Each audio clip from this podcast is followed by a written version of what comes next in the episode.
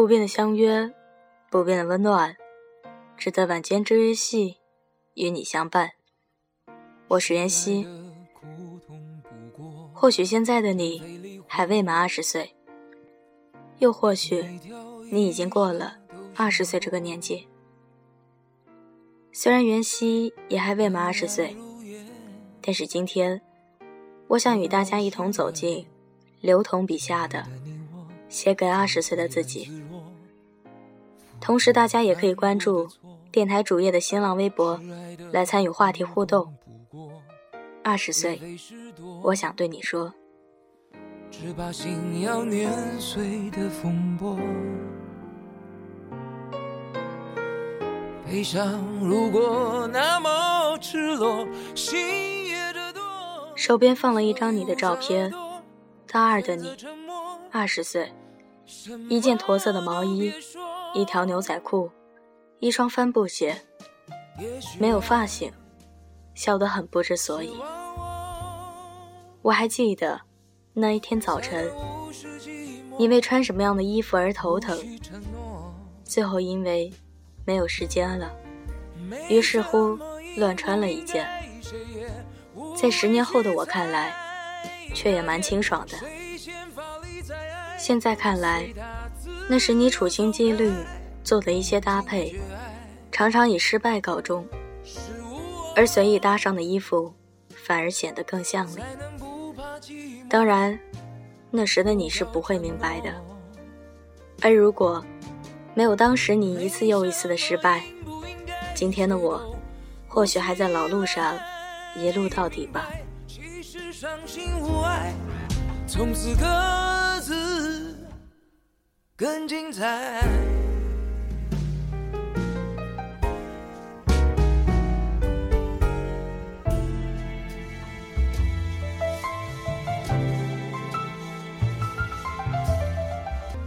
我记得二十岁的你，焦躁不堪。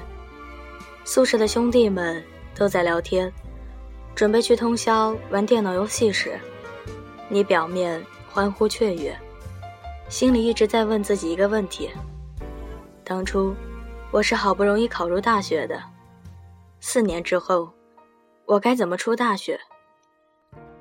岳麓山下，橘子洲头，情人滩上。你也混迹于人群之中，看着每一张相似的脸庞，你心里最大的担心是：难道他们都已经知道未来去哪了吗？为什么只有自己那么傻？傻到没钱买电脑，只能用稿纸一遍又一遍地写日记，因为不知道该写什么，所以哪怕写错了一个字。也要重来一遍，字一点都没有提高，稿纸却废了不少。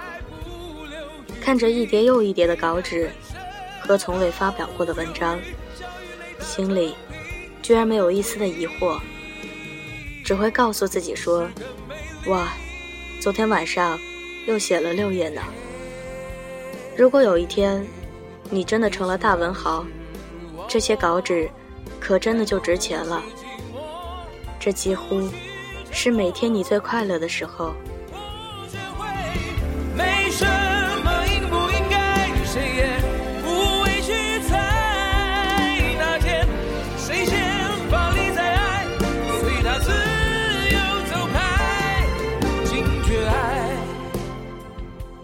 那时很多杂志社很尊重作者，所以你也就常常会收到退稿信。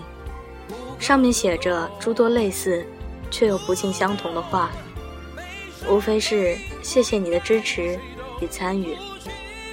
只是你的选题和文笔不太适合他们的杂志，谢谢你继续的支持。你把这些退稿信一一留着，很大一部分原因是那些来信上都印了各个杂志社的名字。你偶尔。会在别人面前拿出这些信来，让他们误以为你和很多编辑的关系相处得体。嗨，那时的你生活的无所畏惧，又谨小慎微，任何一点点小的改变都会让你变得自豪。比如，那个编辑居然又回信拒绝我了。我拿到对方的联系方式和名字了呢。写到这里时，我其实很想对你说，虽然你在外人看来挺二的，但也谢谢你，那种不要脸的应付方式，让我一直走到了今天，从未害怕过。我却宁可选择你想要的那个结果。也许这就是爱情，原来我不懂。终于，第一篇文章发表了，稿费是三十块。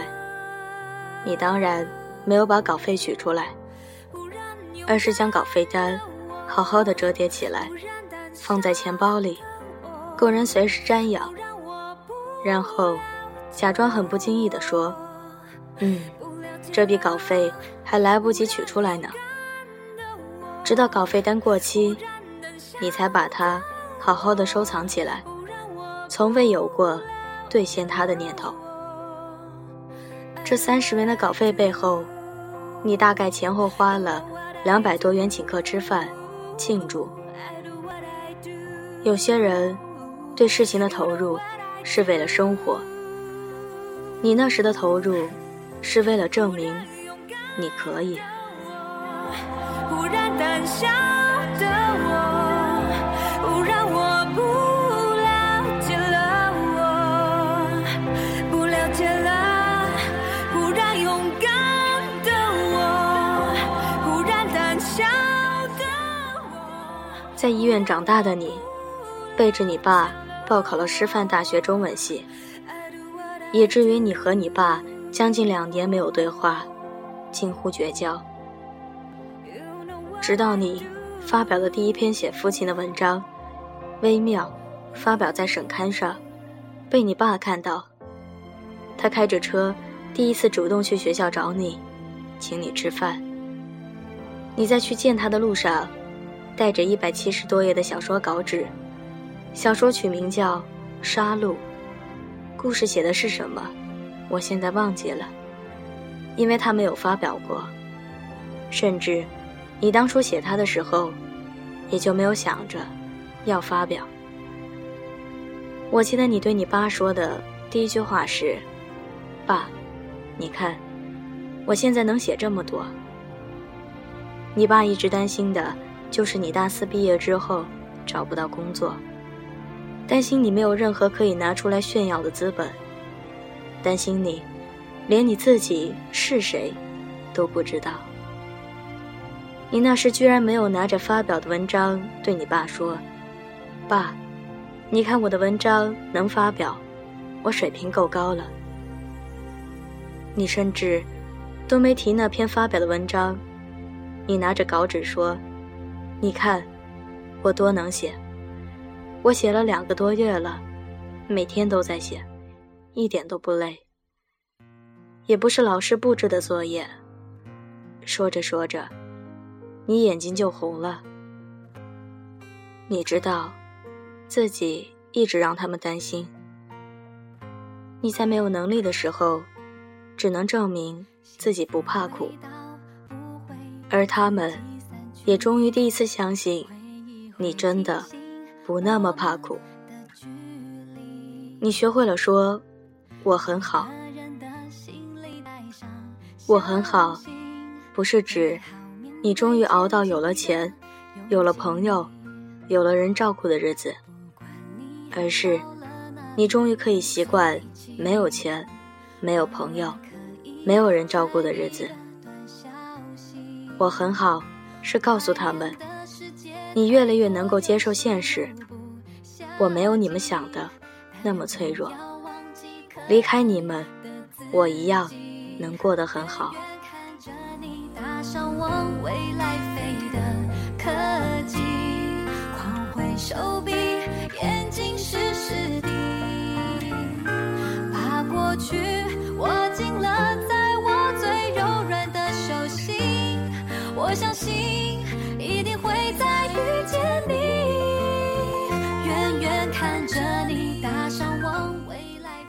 你听说参加比赛拿奖可以加素质分，于是从大一开始就参加各种比赛。很多比赛只有几个人参加，所以只要认真参与，主办方一般都会给你三等奖。而一个院级比赛的三等奖能够加两分素质分，所以作文大赛、歌唱比赛、辩论赛。演讲赛、戏剧大赛、运动会，甚至书法篆刻大赛，你都参加了。你花了十元钱在路边摊找了个人刻了一个名字，然后印在纸上，交给了组委会，获得了三等奖。这个故事成为了你嘚瑟许久的故事。你丝毫没有为自己投街道吧感到羞愧。现在的我多少会觉得，当时怎么能这样？可二十岁的你，满脑子都是如何与别人不一样。不一样，是个特别特别大的命题。于是，你会节约一天的伙食费，去刻一个章。你也会拿着精心写的作文去参加比赛。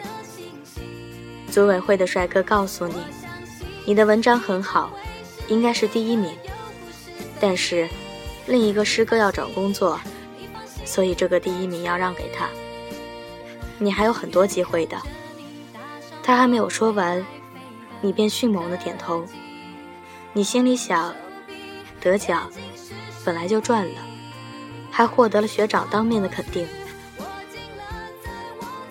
那时有人说，你是一个极其大方的人。其实你知道，自己是个极其计较的人。唯一不同的是，很多计较的人常常会在事情发生的时候计较，而你，在事情发生前就想好了最坏的打算。所以当结果不如你想的那么坏时，你都能欣然接受。所以有人说你没心没肺，说你。二百五，你甚至有很长一段时间都认为自己挺傻的。现在的我，告诉你，其实你一点都不傻，只是你从来没有把自己自己看得那么重要。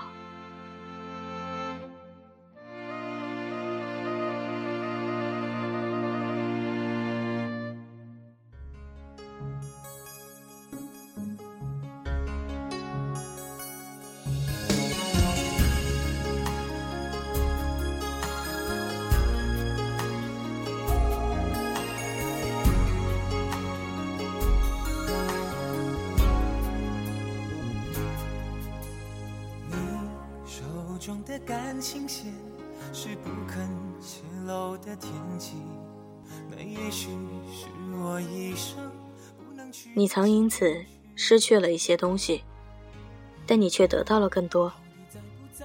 大四毕业，正式进入湖南电视台工作时，你租了一辆车搬家。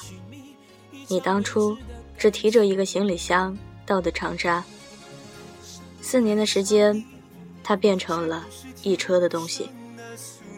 四年时间，你得到的永远比你失去的要多。你曾遇到过一些爱你的人，因为你没有钱而离开你。后来，你学会了快速甄别发展对象的品性。你曾因为领导不信任你。而一个人步行两小时落泪。后来，你学会了如何让领导相信你，并支持你的工作。你曾因为同事排挤你，而一个人专注于工作。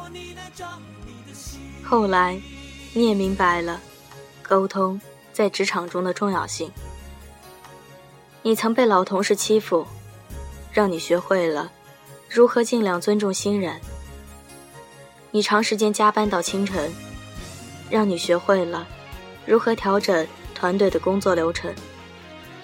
当然，你也并不是一直都凄凄切切的生活在冷宫之中。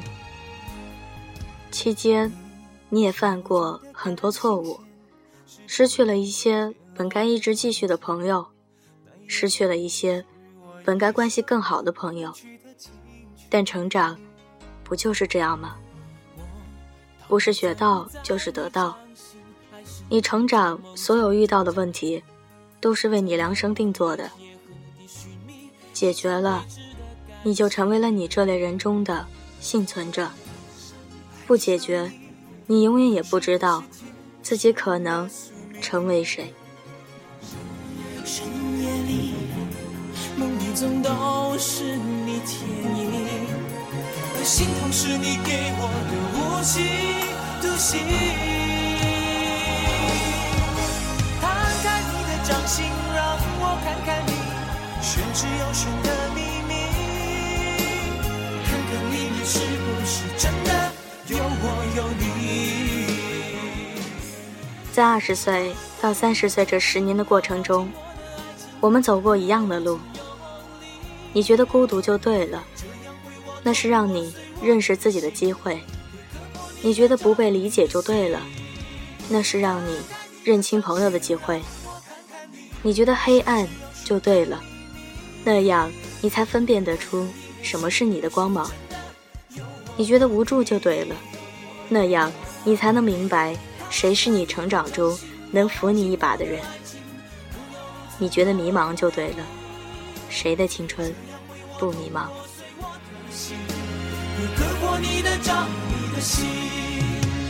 这样会我痛我碎我的心，也割破你的掌，你的心。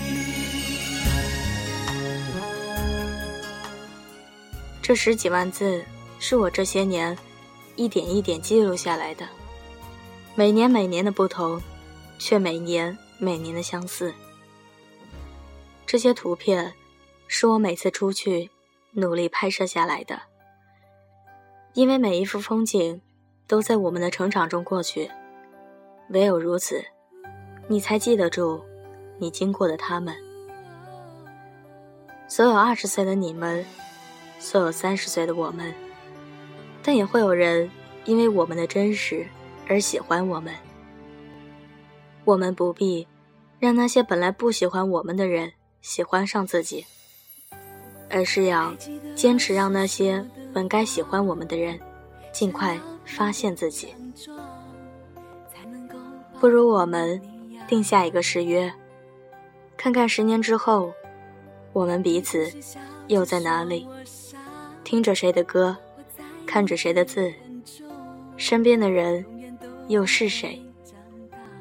我希望你们能够把自己的青春放进来，也希望这本十年的成长记录能够陪着我们到下一个十年。原来呀，我们已经长大了。许多美丽幻想还是不能忘，因为我们都已经长大了。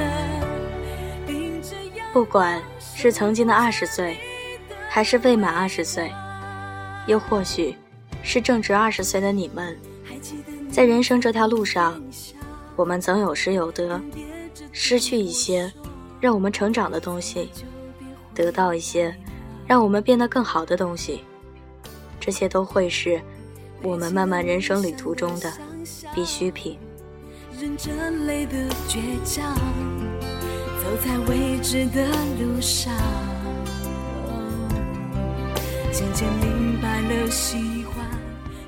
写给二十岁的自己，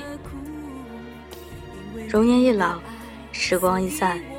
希望每一位长颈鹿都能记得，晚间治愈系会一直在这里，伴你温暖入梦乡。感谢你的收听，我是袁熙，晚安，好梦，吃月亮的长颈鹿们。